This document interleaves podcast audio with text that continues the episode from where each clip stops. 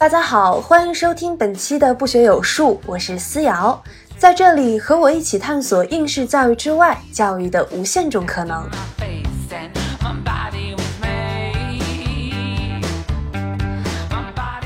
在本期节目中，我很幸福的邀请到了我的哥大校友张田宇，一起来聊一个对每一个人都很重要，但在公共生活中却又很缺失的话题，就是性教育和性别教育。田宇目前是深圳一所创新型双语学校的心理教师和小学学生事务副主任。在节目中，他分享了很多为小学生、初中生在学校里开设性教育课程的案例，以及其中的挑战和惊喜。我们也聊到了社会性别、性别认知与性倾向、性骚扰、网络性安全、家庭性教育等话题。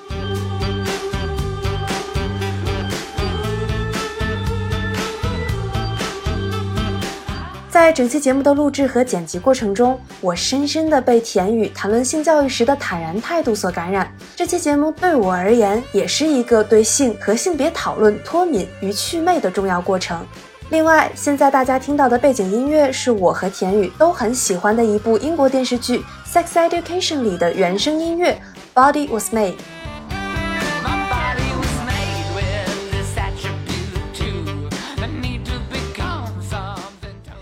Hello，田宇，欢迎来到不学有术。先跟大家打个招呼吧。Hello，大家好，我是田宇，非常感谢四幺今天的邀请。就我跟田宇认识了，好像也蛮久的吧。我们在哥大的时候是同学，从那之后没有太多的联系。但是我一直在朋友圈里默默围观你的生活和工作。然后我记得是去年的时候吧，我看到你发了一些跟性别教育还有性教育有关的内容，比如说儿童性教育夏令营啊，探讨性别标签的这种活动啊等等。特别令我惊讶的就是看到好多这种活动都是在学校里做的，就感觉特别惊喜，也很好奇。所以我看到你在。分享的时候，我就很想邀请你来聊天儿。通过做这个播客，我逐渐变得社牛了起来。所以我今天 终于实现了愿望，终于成功邀请了田玉来到节目里做客。我对你也很感兴趣啊！我觉得只要有 connection，可能不管是不是很久没有联系，但其实这样的沟通感觉都还挺好。对，而且我觉得有很多 connection 是我们在之前刚认识的时候没有感知到的，但是兜兜转转，通过我们这些年的实践啊、探索啊，然后最后又把我们给连到了一起，就很神奇。对，教育的力量。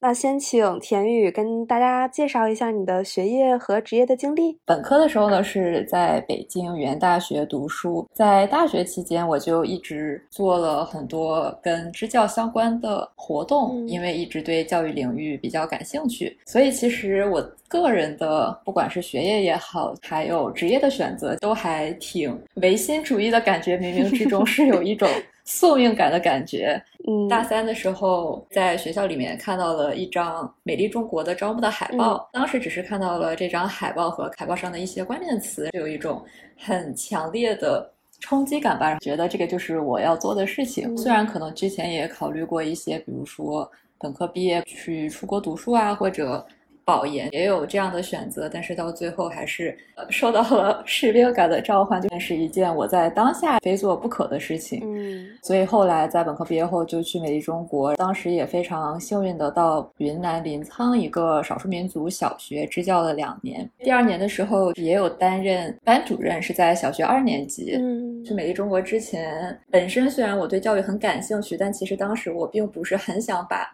做一线老师作为我自己的事业，当时可能我更多感兴趣的方向是去，比如说国际教育组织呀，或者是像美丽中国这种 NGO 工作。嗯，但是可能就是在美丽中国支教的这段经历，让我发现其实我很享受和学生之间的连接，会让我关注到后面我去探索的一些领域，不管是双语教育也好，还是特殊教育需求，可能当时的这段实践经历就。对我后面的选择来说会非常重要。我是缺少这方面的知识和经验，但反而是在实践中，我看到了一部分学生的需求，以及我自己可以从中得到什么样的收获和体验。就抱着这样的心情，选择了哥大的双语特殊教育专业，是 Bilingual Special Education。因为可能在治疗过程中，我了解到我的一些学生是有，比如说多动症啊，或者读写障碍这样的特殊教育需求，但是当时自己比较缺乏这方面的知识和经验，没有。办法给他们提供非常有效的帮助，所以，当我有了这个选择之后，虽然当时我并没有想要做特殊教育老师，但我觉得可能如果我具备了这方面的知识和技能，那我可能可以让这部分的学生受益。因为我觉得，哪怕是作为 general ed 普通的教室的老师，其实也是有很大的概率会遇到这样的学生。嗯，所以这个也有点像小小的一个转折。嗯，后来研究生毕业之后，就有在纽约的公立学校工作一年，在曼哈顿的一个中英双语教育的小学，当时是做一个特殊教育老师，但是后来可能感觉到跟公立学校这种比较体制内的学校相比，我还是更加向往有一些教育创新，或者说有更多可能性的学校，所以也就是在那个时候选择了回到国内，加入了在深圳刚刚创校的相对比较创新型的民办双语学校，一直工作到现在。回国的时候想，我可能不会把特殊教育作为我一个专业发展方向，但是后面慢慢从学习支持开始到现在。在做全职的心理辅导老师，包括日常工作和一部分也是和学生的行为发展呀，以及社会情感教育相关。虽然都是在教育的大框架内吧，但是也是一直有一些不断的小小的转折。可能在这个过程中，一方面是来自于工作和学习经历的影响，一方面可能也源自于一些对自我的探索。嗯，那我还挺好奇的，感觉田宇无论是上学的专业也好啊，还是说在中美的这个工作经历也好，都。还蛮聚焦特殊教育这方面的，那后面又是怎么开始想到说要做性教育和性别教育的呢？是有一个什么样的契机吗？其实我觉得，如果从工作经历来说，是目前就职的这所学校工作的第一年，当时接到一个任务，就是为初中七到九年级的学生来设计两节性教育的课程。我自己也对于接到这个任务还挺开心的，可能是因为在这个之前我也比较关注性教育这个部分，不知道是不是也跟我在纽约的经历相关。纽约相对还是一个会容易让人去反思关于对自我的认知，包括对性别的认识的这样的一个地方。而且一方面可能也是受到这些年来的，不管是媒体也好，或者是我们接触到的信息，一部分女性在这方面意识的增强，也会让大家不由自主的更多的去关注这个领。对我来说，作为一个教育者，比较特别的就是，当你认识到不管是性别的意识，还是性教育本身的知识和技能而言，你会觉得它是非常重要的，但是你又觉得它从小是缺失的。所以你就很希望自己作为一个教育者，希望你的学生可以弥补我们小时候经历过的那个缺憾。嗯，可能我觉得做教育者最美好的地方就在于，当你觉得这个世界上有更多需要去改善的东西的时候，教育是一个虽然可能很慢，但是可以逐渐通过我们对人的影响来一代一代的来完成到达那个地方的一个过程。对。教育是一个人影响人的过程，对，人传人，对 对。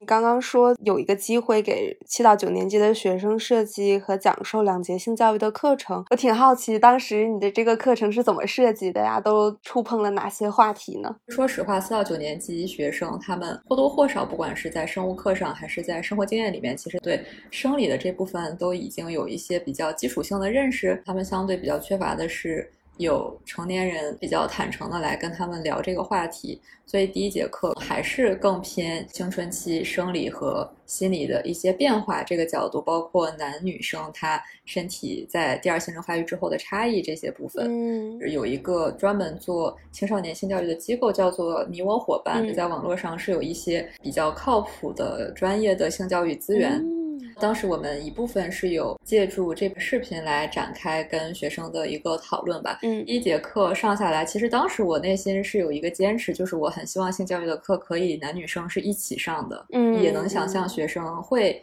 有一些情绪比较激动啊，也有可能有男生会起哄，但当然没有大的失控。嗯，但是当时因为课时的限制，我们是整个年级三四个班的学生一起来上，哦，所以这样也会让课程效果会有一点打折扣，因为它相对更偏一个老师 lecture 的这样的形式。嗯，包括当时我们有设计一个小纸条的环节，让学生可以通过写小纸条的方式匿名向我们提问，然后我们来解答。但是可能因为在一个年级内相对还是不是那么熟悉和安全的环境，所以学生的提问也比较有限。就是因为考虑到第一节课的这些限制，所以第二节课我们的另外一位讲师是男老师嘛，就我们俩讨论之后，还是决定，哪怕这样意味着我们要上更多的课，但是我们还是以班级为单位，把男女生第二节课来分开上。那第二节课会跟他们讨论一些对他们来说更实际、他们也更感兴趣的话题。女生的话，我就有给他们介绍，比如说月经。它的原理是什么呀？包括可能他们更多的使用的是卫生巾，但是我会让他们知道还有卫生棉条这种卫生用品的选择，包括我自己没有使用过，但其实学生也非常感兴趣的月经杯，包括一些更基本的不同种类的内衣啊，可能有运动内衣或者普通的内衣，包括我们所谓的胸围怎么去测量，包括罩杯这个数字是怎么得来的，这些非常生活化的知识会跟女生她们的生活实际联系的更紧密，因为也是我们以小班为单位学生之间。也更加熟悉，所以当时他们也会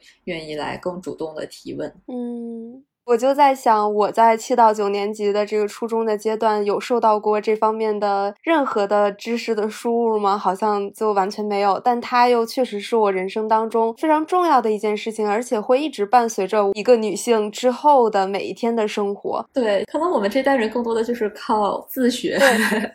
前两天我还跟我一个朋友在讨论嘛，我就问他，你知不知道罩杯的那个数字是怎么得来的？他也是。不知道原来那个是有计算和标准的。他之前觉得哦，那可能是不是大家靠目测的？比如说去购买内衣的时候，店员目测一下，大概就知道你是哪一个罩杯。对，这些知识其实你从原理上明白，可能会让你对自己和对女性多一些了解。就比如说你不了解月经的原理，你不知道它是因为子宫内膜周期性脱落，其实你也可以很好的生活，你只要会使用那些经期用品。但是可能了解之后，你就会对自己有更多的了解吧。对，而且我觉得增。多了了解之后，就会去培养一个更健康、更积极的态度。对，就小的时候，因为没有人教过我们这种事情，导致我们对比如说来月经啊，或者是内衣罩杯啊这种事情，就会觉得很羞耻，觉得很不好意思，觉得是一个特别隐秘的、羞于启齿的事情。但是知道了原理之后，知道这是一个无论是生物现象也好，还是什么科学现象也好，知道它是一个很普遍的、很正常的事情了。起码对我来说会。会让我对这些性的话题有了更积极的态度吧。我会觉得那就是很正常的一件事情啊，没必要那么遮遮掩掩的。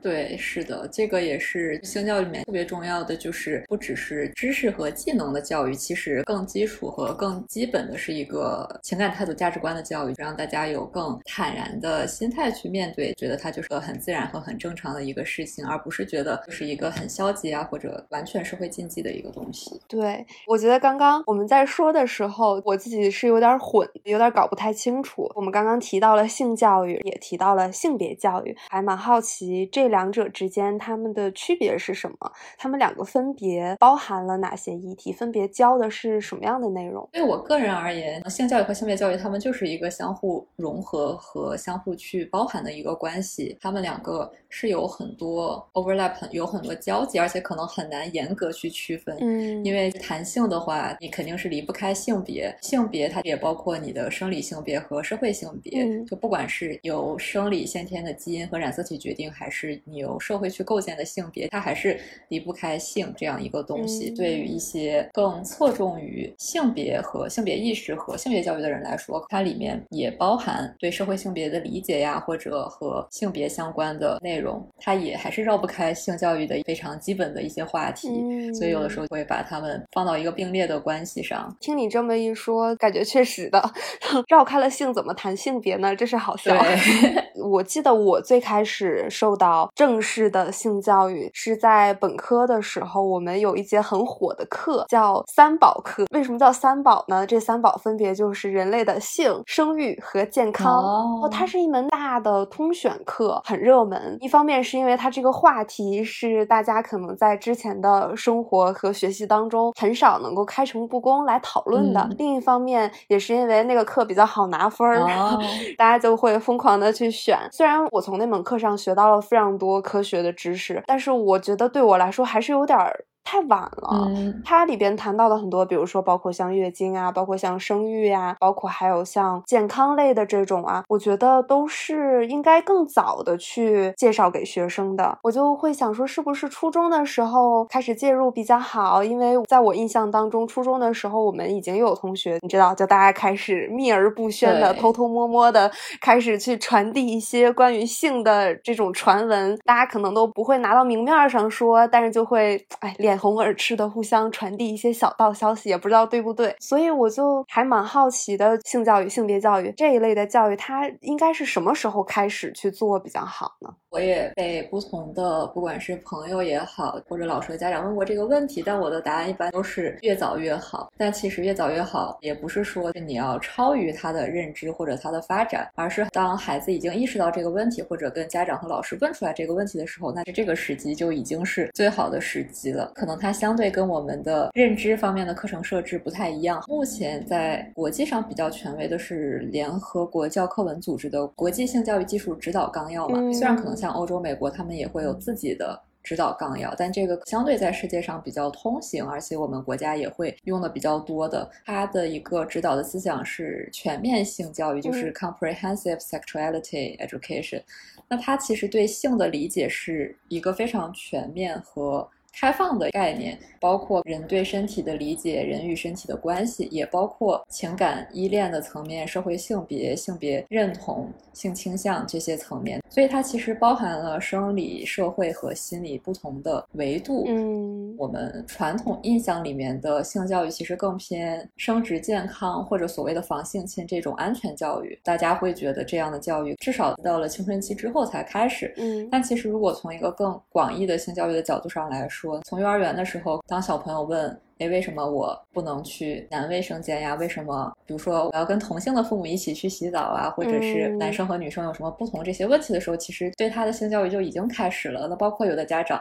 可能在给孩子选择玩具，比如说给你的朋友的宝宝送他的生日礼物的时候，如果他是一个女生的宝宝，你是选择送娃娃呢，还是送乐高呢，还是送一个玩具汽车？那这些其实都包含了你对他的一个性教育。嗯，是，那感觉其实我们在生活当中做的很多，甚至都是无意识，或者是按照社会某种习俗来进行的一些选择，都包含了性教育或者性别教育的一些潜意识在里边。对你提到关于性别和颜色啊这种关联，就让我想到我之前有上过一门课，是关于儿童青少年看的电视、电影、纪录片这一类的，去分析，比如说在不同的动画片。或者是在面向青少年的这种 teen drama 偶像剧对于性别的一些刻画，当时我们就发现说，其实现在蛮主流的，比如说把粉色分给女生，把蓝色分给男生。但是后面，比如说像迪士尼和皮克斯，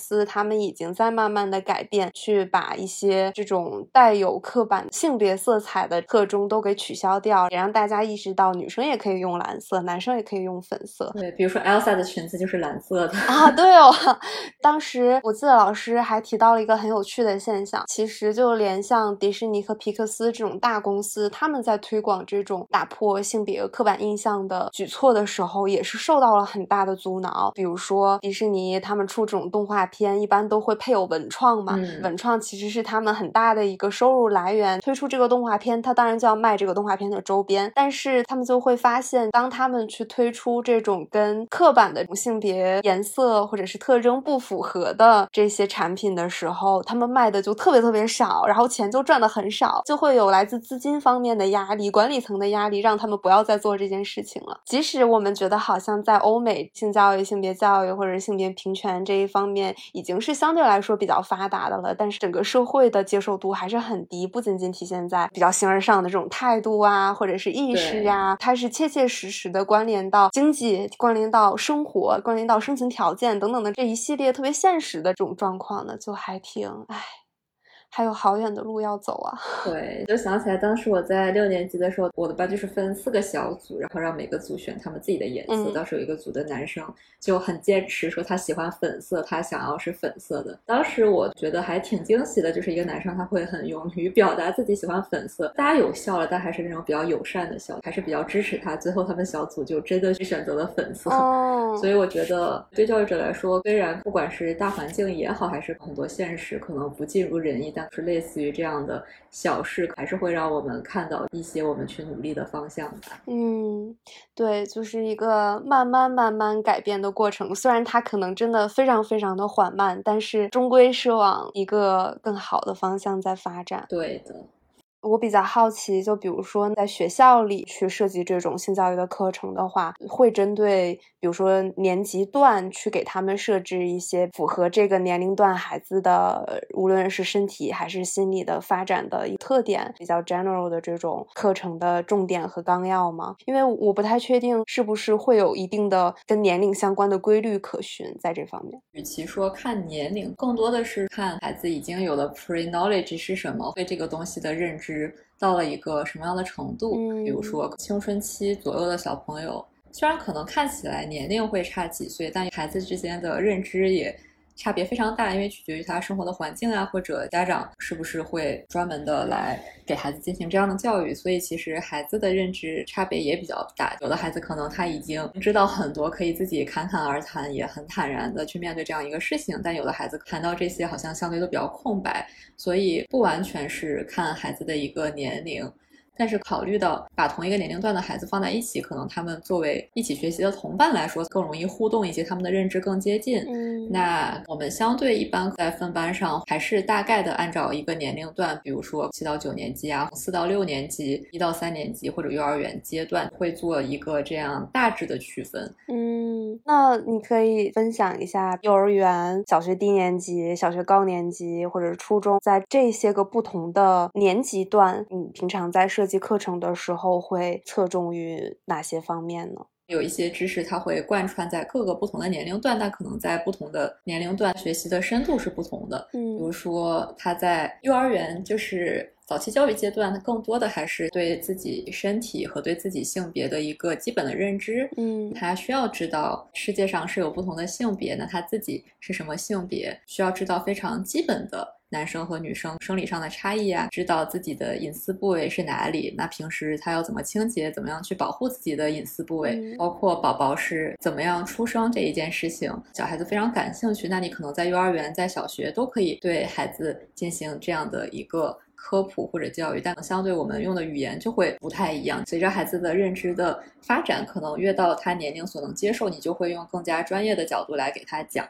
小学阶段和早期教育阶段也都会告诉孩子，那你要怎么保护自己的隐私部位啊？如果遇到一些特殊的情况，你要怎么寻求大人的帮助，或者怎么保护自己？在不同年龄段也都会进行社会性别，包括怎么去打破刻板印象和偏见这样的一些教育。只不过可能幼儿园小朋友他们在这方面还不会觉得他们生活在一个。所谓有偏见的世界，但那会儿更多的就是去让他们知道，不要给自己设置限制呀。不管是什么性别，很多事情他们都是可以选择去做和去成功的。嗯，慢慢随着他们到小学高段，到青春期这样一个年龄，就更多的会告诉他们，那你即将面对第二性征的发育，男女生分别会。有什么样不同的情况产生？比如说男生的遗精，女生的月经。那随着他们的年龄也到了一个对网络接触越来越多的年龄，那可能会告诉他们怎么样去应对非常可能会遇到的网络色情，以及在生活中，如果你遇到，比如说在公交车上、在电梯里面遇到性骚扰的话，你可以怎么样去应对？其实更像一个预演吧，就是让他们知道这个社会上是存在这样的事情。嗯，但是。又不让他们过度的紧张和恐惧，而是真的遇到的时候可以是有方式去处理。嗯，对。然后到中学阶段，更多的包括负责任的性啊，包括安全套的使用，安全套的目的，那可能除了避孕，也包括怎么样去应对性传播疾病这样一个疾病预防的维度。整体来看，还是随着年龄的不同，其实他们学习的知识和技能还是。有比较大的差异，也更符合他们生理和心理的一个发育的规律。嗯，就在你刚刚说的时候，我有好几个点非常非常好奇，我就一个一个慢慢的问。好啊，对，第一个的话，因为你提到了在幼儿园、在小学低段的时候，已经开始去涉及到一些关于社会性别的这种话题。就我还蛮好奇，你在中国的这种语境下去做关于社会性别的讨论，比如说，不仅仅你的身体代表了你是什么性别，可能你自己的思想上是有另外一个性别，也可能不是处在一个二元的这种性别当中，你是有更多其他维度的 LGBTQ 的。这些不同的性别的认知，你要怎么去跟孩子讲这种话题呢？我觉得在幼儿园的阶段，可能不会主动给他们讲太多。但是其实是有一些绘本，比如说里面会提到世界上是有多元家庭的模式。有的时候在课上，我们做关于性的头脑风暴，会问他们关于性你会想到什么呢？他们会问到一些问题，或者是出于一种很好玩来提到一些概念。比如说孩子可能他就会说，嗯，泰国人妖。那其实这个就是比较好的引入跨性别这个概念的一个时机。但在他们这个年纪，可能并不会做非常深入的类似于学术。或者一个科普性的，就一定要让他有非常非常正确的认识。我觉得在孩子年龄更小，或者在小学这样一个阶段，更多的是让他们看见这个世界上是有不同的存在，之后他们在。不管是见到还是听说也好，他们会有一个这样的印象，相对的更坦然的一个态度吧。嗯，其实真的很难哎。对于性别的认知，比如说对于各种各样除了男女二元性别之外的其他的性别认知的包容程度，很受家庭的影响以及整个社会大环境的影响。嗯，看社会新闻啊，还是蛮多悲剧是关于这方面的，因为社会或者家庭对于一个人的性别认知也好，性别取。像也好，是有刻板印象，然后这个刻板印象会禁锢住，甚至会严重到去伤害到人的生命的这个地步。对，就很像想要去实现教育公平一样，感觉很 像是一个 近乎不可能，但是又不得不去做的这样的一件事情。今年其实。国际妇女节的主题也是 break the bias，打破偏见。但是有一些遗憾的是，哪怕可能在课上，我可以通过一些活动来让学生去反思生活里面一些所谓刚才我们聊到的，看似大家已经习以为常的性别刻板印象。比如说，大家会通过一些服饰啊或者发型这些所谓非常外在的性别表达来区分性别。我也会在想，那当学生走出这个课堂，回到。家庭回到社会上之后，这种所谓的短暂的影响还能持续多久？所以我觉得更像一颗种子，肯定更多的还是需要整个社会的力量来去关注这样的事情，营造一个更好的氛围吧。嗯，国内包括广州有一个基金会叫做性别友善基金，会更强调性别教育，就是因为他们所做的工作一直。是想要去通过培养性别友善的师资，来去打破一些性别的偏见，包括社会性别、性别气质和性取向。他们会为有这些困扰的青少年提供个体的辅导，也是想要通过教师培训的方式来去推动更多的校园环境的改变，从而预防一些性别欺凌的产生。但我觉得这个真的是任重道远，因为从自我认知的这一步，一步一步的到真的全社会的一个接受和尊重，感觉还要太久太久了。嗯，而且刚刚讲到，就是除了社会的这种氛围之外，其实目前我觉得，起码我们国内的家庭对于性别身份认知的开放程度，整体来讲也是挺低的。我之前自己也教课嘛，我的感觉就是，即使是在比较精英的大城市的。受过高等教育的这种家庭里，对于这种多元的性别的包容程度还是很小的，所以我也蛮好奇的，就是你在做性教育和性别认知教育的这个过程当中，你有遇到过来自家长的阻力吗？会遇到，比如说家长来投诉，或者是让学校不要再讲这种事情的状况吗？确实，在学校做教育，一方面家长的反馈其实是非常重要的一件事情。包括可能你之前也有看到一些新闻，比如说一些非常优秀的性教育教材，也是因为受到家长的抵制，不得不不管是下架也好，还是停止了使用也好。所以之前我会选择，比如说发家长信啊，或者因为我们每一年开学都会有一个 Back to School Night，会跟家长讲解我们这一年大概课程会有哪些内容。我也会提到我们会做性教育这样一个内容。另外一方面，我们也会。会在教学的过程中避免去做评判。比如说，我们不会好像在宣扬或者说哦同性恋就是好的，而是我们只是把它作为一个客观存在。的世界上确实存在这样的人，而不是好像我们在把这样的价值观灌输给学生。嗯，所以我觉得可能这样的话，相对家长还是比较可以理解的，因为现在的社会，孩子们他们不管怎么样，还是很容易接触到。尤其是女生，她们可能会接触到一些耽美的流行文化呀，包括她们看的影视作品呀、漫画里面，其实是非常容易出现这样的内容的。那与其从相对没有那么正式和科学的渠道来了解这些信息，在他们有一些预设的时候，能够给他们进行一些更加科学的教育也好、引导也好，我觉得对家长来说，应该也是一件比较喜闻乐见的事情。嗯。是的，是的，你之前做儿童性教育冬令营里边，好像也有家长在参加，还挺好奇，在进行性教育或者性别教育的时候，会给到家庭一些知识吗？比如说，家长可以用什么样的方式去正确的来应对孩子们提出的关于性或者是性别方面的一些疑问？对，其实我觉得跟学校教育相比，家庭的角度的性教育是更重要的，因为父母的观念对孩子来说是。非常耳濡目染的受到影响，而且是从小到大的一种影响。嗯，有一个比较有意思的点吧，通过家长对孩子的一个评估和孩子自己的表达，会发现其实家长对自己的孩子是不太了解的。比如说，有的家长会觉得，哎，我的孩子还是一个小白，可能在这方面还是一张白纸，一知半解。但其实。他们的孩子已经比较老司机，就其实可能知道一些甚至连家长都不知道的东西。这里面是可以看到代际之间的一个 gap 所在。我在五年级刚开始讲性教育课的时候，当时课上有一个男生看起来所谓知识比较丰富，我就在课上问他说：“哎，那你的爸爸妈妈有给你做专门的性教育啊？比如说让你上一些课程或者给你看书吗之类的？”他说没有。然后我说：“那你是怎么知道的？”他说：“就是在网上百度啊。”然后说：“那你会看到什么呢？”他说：“会搜出来动图啊。”所以我觉得这个。也是 学校包括家庭更积极健康的一个性教育的意义吧。我们是不可能止住孩子对这些的兴趣和好奇的，所以如果我们没有一个正确的引导的话，那他们只会 自己通过一些我们更不希望他们接触到的渠道来去了解这方面的信息。那从父母的角度来说，我觉得最难能可贵的也是最重要的，就是他们可以坦然的来跟孩子谈论这些话题，以及让孩子知道，当他们遇到问题或者在这方面有困惑。或的时候，他们会把父母作为他们可以去求助的对象，或者父母是可以为他们进行答疑解惑的人选。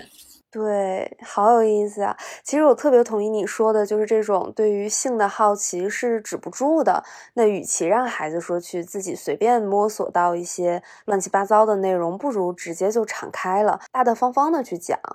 所以，一个开放的这种家庭氛围，真的会是最及时。最有效也最持续的一种性教育的方式吧。对，因为我想起来，我初中的时候，我们班上就有一个同学，他就是有那种很开明的家长，然后他就经常跟我们讲说，他和他的家长常常会去讨论，比如说像恋爱呀、爱情啊、两性关系啊这种话题。我记得当时就我们都特别特别羡慕，因为。作为初中生嘛，就肯定也会对这些话题感到好奇的。但我也很希望那个时候能和我的家长去正常的讨论这些话题，或者说解答我自己作为嗯一个青春期孩子对于青春期的一些疑惑。嗯，但是那个时候，大部分的孩子他们在向家长试图去寻求帮助，或者是想要去找对话的机会的时候，可能家长也是因为自己本身小时候接受的就是性是不可以说、不能说的这种教育，所以会一下。下子有一种就是恼羞成怒的，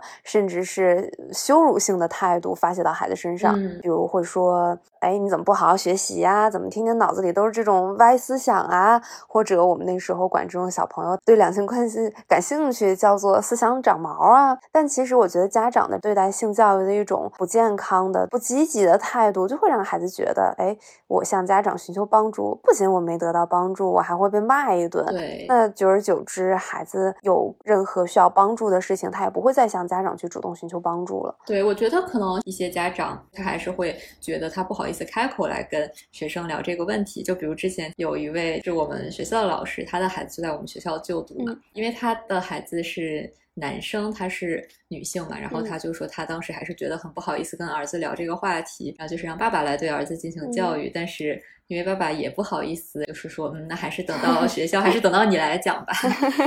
所以可能一部分家长他是有这样的意识，但是在技能上和心态上，他可能觉得自己没有做好准备。那还有一部分家长意识到重要性，他可能也更愿意身体力行的去接受这方面的信息。但是从他知道到他能够做到，以及相对比较游刃有余的对孩子进行教育之间，可能还是需要更多的实践，通过脱敏来迈出这样一步吧。对，而且我觉得最理想的状况就是家长和孩子通过公开谈论像性这样所谓隐秘的话题，大家开始建立起来一种很牢固、很长久的信任。嗯，那之后这种信任不仅仅会在性教育这一件事上有很大的注意，那包括可能在其他任何的我们成长过程当中遇到困惑、问题或者是挑战的时候，这种信任可能都能给到我们很大的帮助，相当于整个家庭它有了这样一个很。很信任的氛围，然后就塑造了一个很牢靠的安全网。无论这个孩子他之后遇到什么样的事情，都能够牢牢的去兜住他。对，嗯，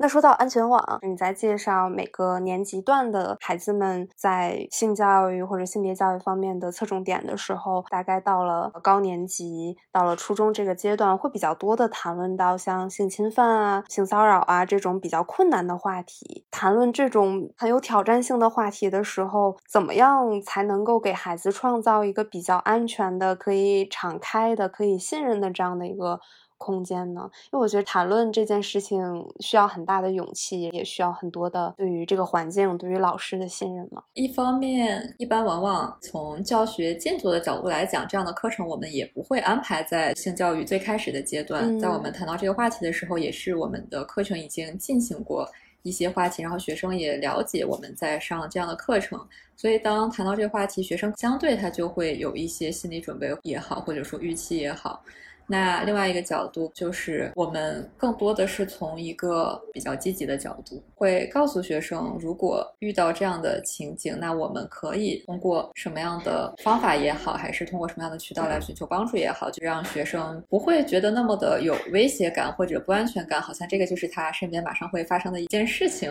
起到一种演习的作用，不管是在心理上还是技能上，相对的有一个准备。明白，我们是尽可能的在避免这件事情的发生。那你可不可以举例说一说，在跟孩子们去演练，如果遇到了像性侵犯这种事情的时候，都应该注意哪些方面呢？或者是他可以去做什么？其实从性骚扰和性侵犯的角度，会从相对更常见的一些生活场景入手，比如说公交车上或者电梯里。那如果有陌生人离你特别近，或者对你进行一些肢体骚扰的话。你可以怎么做？比如说，你可以先远离他，然后看他会不会再进一步跟进。那如果他有继续的话，那你可以选择下车跟警察寻求帮助，通过这样的方式来避免更多的风险，保护自己。嗯，如果可以留意到对方的一些特征的话，那你可以怎么样？在报警的时候有更多的证据，帮助警察更快的来锁定这个人。嗯。那可能也包括女性的朋友，大家有时候也会聊到的一个比较常见的场景，就是漏音癖。我之前在美国有遇到过，我之前也有朋友，他是在晚上下班的路上一个人遇到过，也给他留下了很深的心理阴影。那我们也会让学生知道这样一部分人的存在，他的比例可能很小，但是他这样的行为出于什么样的目的？那。他的目的可能是希望看到女生是很害怕或者很惊吓的状态，这样可能可以给他带来心理上的快感。在这个当下，最好的处理方法就是做到尽可能的冷静，然后快速的离开现场，而不是跟他有非常正面的冲突。这些对学生来说可能会更具有操作性，而且更好的能够在这种场景下保护到他们的安全。嗯，感觉有了一个面对各种场景的心理准备之后，像那种考试前的演习，等到真正的上了考场或者真正遇到这种情况的时候，就没有那么紧张了，就可以比较快或者是正确的做出一个反应。对，虽然我们还是希望他们尽可能不会遇到这样的情况，但在这个过程中也会跟学生们强调一些所谓的在大家生活经验里面不那么被强调的部分，比如说有的时候会骚扰和侵犯你的不一定是陌生人，有的时候也有可能甚至是熟人，包括不只是女生需要学会保护自己，其实男生也非常需要保护自己，包括网络色情。我问六年级学生的时候，他们很多人只要上网，其实都会遇到你要下载东西或者你打开一些软件，可能会有一些。所谓的 不良网站弹窗，对，或者经常会有一些。涉及到色情内容的广告，包括在使用社交媒体的时候，可能比如说你在 QQ 上或者微信上会有一些陌生人发来的信息，嗯，那我也会给他们讲一些生活里面的案例，比如说如果你的 AirDrop 是向所有人 open 的话，那可能有一些人会给你发送一些色情的信息，嗯，那当你遇到这种情况的话，你要怎么处理？比如说不管是网站也好，还是社交媒体上也好，我要怎么找到相应的举报的功能？我要怎么样提供证据？嗯包括另外一方。方面，是我们会看到社会上的一些还蛮不可思议的案例，比如说会有一些犯罪分子，他们可能会利用儿童相对物质比较匮乏的这样一个心理，潜入一些儿童的游戏，诱导他们说：“哎，你给我发一张什么样的照片，然后我会送你几颗钻石。”这种。已经非常严重的违法行为，让学生内心有一个警报，可以识别到这个人的意图，以及这样可能会给自己带来什么样的影响，就可以识别到这些不良信息。是的，是的。我觉得光识别这一点其实就还挺难的，对，因为就在那种权力不平等的情况下，孩子自己都意识不到已经开始出现一些不好的状况了。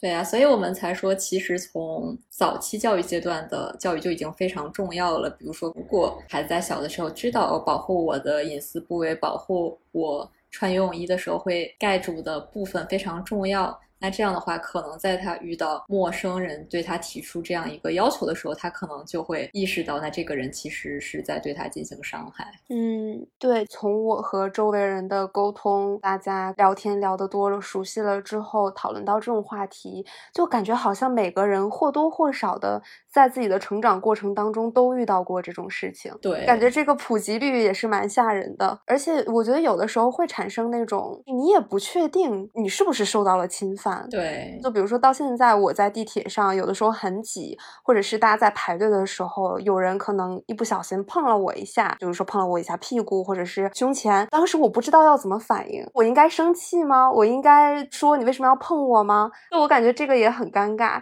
即使我现在已经是成年人了，我也是一个做教育的人，可是面对这种情况，即使我已经知道遇到那种很明显的性侵犯或者是性骚扰，我可以怎么去应对，但是我还是不知道面对这种比较。微小的侵犯的时候该怎么去保护自己，或者是该怎么去反？对这个，其实我也非常能感同身受，而且我们作为受害人反而有一种自责。如果我们没有在那个当下很勇敢的站出来保护自己的话，反而自己也会 在良心上对自己有一个苛责，就是觉得，哎，我为什么？在那个当下，没有这样的勇气来做出这样的选择，对，就有一种没发挥好的感觉。对，所以其实我寒假的时候也在看，我不知道你有没有看，哔哩哔哩上有一个综艺叫做《守护解放西》，它是以长沙坡子街取景的一个纪录片，在讲坡子街的警察他们在平时会遇到的。各种案情，因为坡子街那边酒吧特别多嘛，所以有一期节目里面有一个男性，他会借着所谓的喝醉的酒，所以他会在夜店还是酒吧里面对不同的女生，当时有十几个女生，会对他们有一些肢体的骚扰，但可能就像你刚才说的，他也是走过去的一下。就比如说摸一下他们的屁股呀，或者之类的。在那天晚上，就真的有不同的女生到派出所来报案，也帮助警察更快的锁定到了那个犯罪嫌疑人。所以当时其实我看到这一点的时候，就也很开心和欣慰，因为一些人会选择那就息事宁人，因为也不确定这个人是不是故意的呀，因为他可能也就是一次的，但可能有一种。女生的力量联合起来的感觉，就当时让我看的特别开心。是，尽管我们今天是在聊给小朋友的性教育和性别教育，那我觉得对于我们这一代人来说，我们已经是成年人了，但我们在小的时候是很缺失这方面的教育的。那有没有什么适合我们这个年龄段的，就成年人可以去接受性教育或者性别教育的一些渠道啊？现在确实自媒体的流量还是非常厉害。现在有越来越多的关注不管是性教育也好，还是性别教育也好的一些博主，有一些他们也是做相对比较偏重于成年人这样一个群体的一些教育吧。包括有一些公众号，比如说“女孩别怕”或者“梅拉”，他们都是会做相应的这方面的内容。包括梅拉他们去年也有办一场线下的性教育主题展，嗯，当时也是觉得非常欣慰的一件事情吧。这件事情能够发生本身就已经非常不容易了。嗯，对女生的生理卫卫生层面的保护来讲，那其实我跟很多朋友都会关注一个博主，叫做六层楼，因为他作为一个妇产科医生，他会分享很多关于女性生理方面的知识。包括在哔哩哔哩上或者微博上，也有一些一直在 努力做性教育和性别教育的 UP 主，就包括卡塔拉呀。用学术的资源，是北师大有一位教授叫做刘文丽教授，嗯因为他被称作中国儿童性教育的破冰人，长达三十三年都在坚持做儿童性教育这件事情。嗯他也是北师大儿童性教育课题组的负责人，之前他们也有出版一套教材，叫做《真爱生命》。嗯他们也有自己的公众号，叫做“爱与生命”，所以这些我觉得都是作为成年人可以接触到的一些比较靠谱的性教育的资源。太棒了，赶紧都去关注一下，学习一下。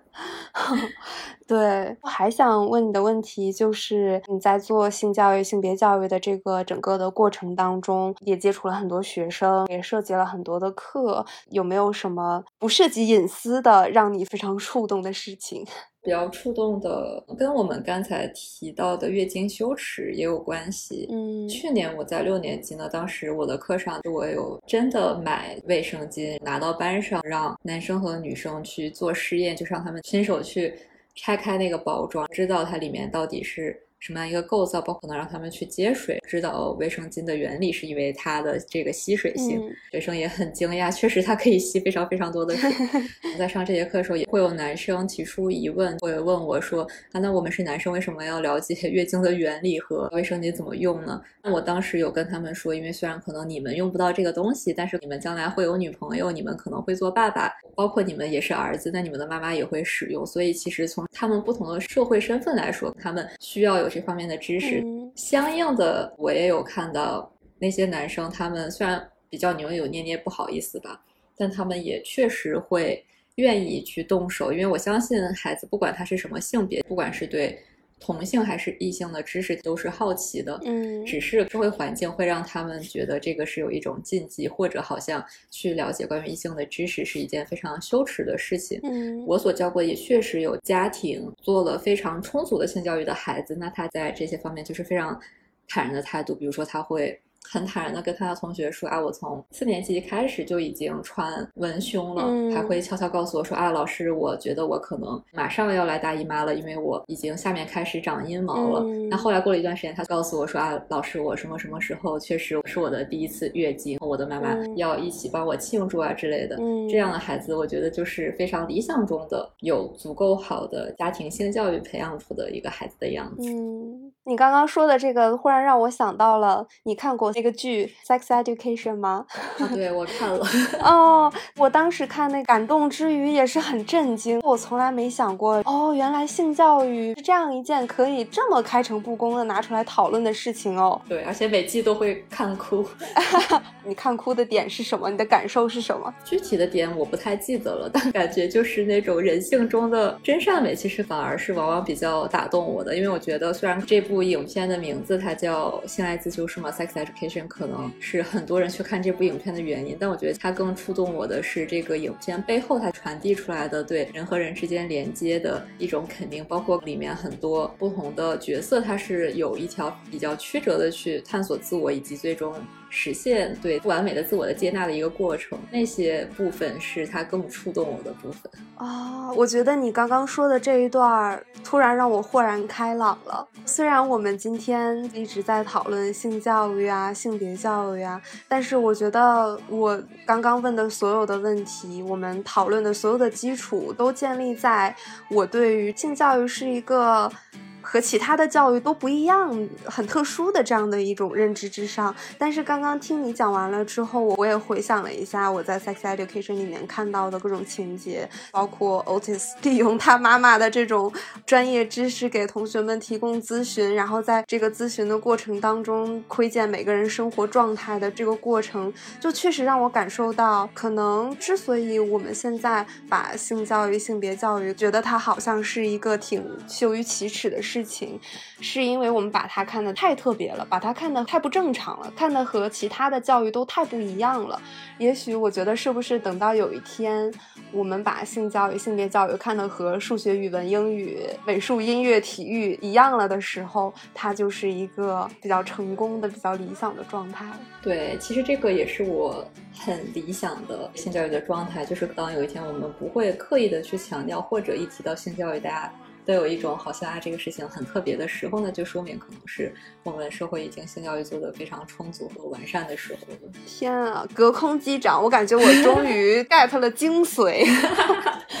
对，包括我为什么觉得可能我自己会对性教育和性别教育很感兴趣，是因为在探索的过程中，也有我对我自己更加了解的部分。其实，在性教育里面，一方面包括了一个人对自己的定义，就是我是谁，我可以以什么样的方式去存在和生活；但另外一方面，其实它也是指引着我们。未来以什么样的方式去生活？包括你刚才提到的，跟社会情感教育有一点像啊。你怎么样处理人和人之间的关系啊？怎么样去沟通和表达？怎么样去有一段健康的、积极的亲密关系？那其实这些话题，相比我们学科学习而言，更能决定我们人生的幸福感，可能也会更能让我们成为我们自己吧。对，我觉得这样说来的话，我就更能理解为什么你从一开始其实是学特殊教育，然后。后面慢慢开始转向关注性教育和性别教育，因为他们其实底层的逻辑都是相通的。对，一方面都是在关注人的发展，嗯，另外一方面他们关注的都是相对更少数的群体或者资源没有那么平等的人群，他们的权益吧。嗯，对的，对的。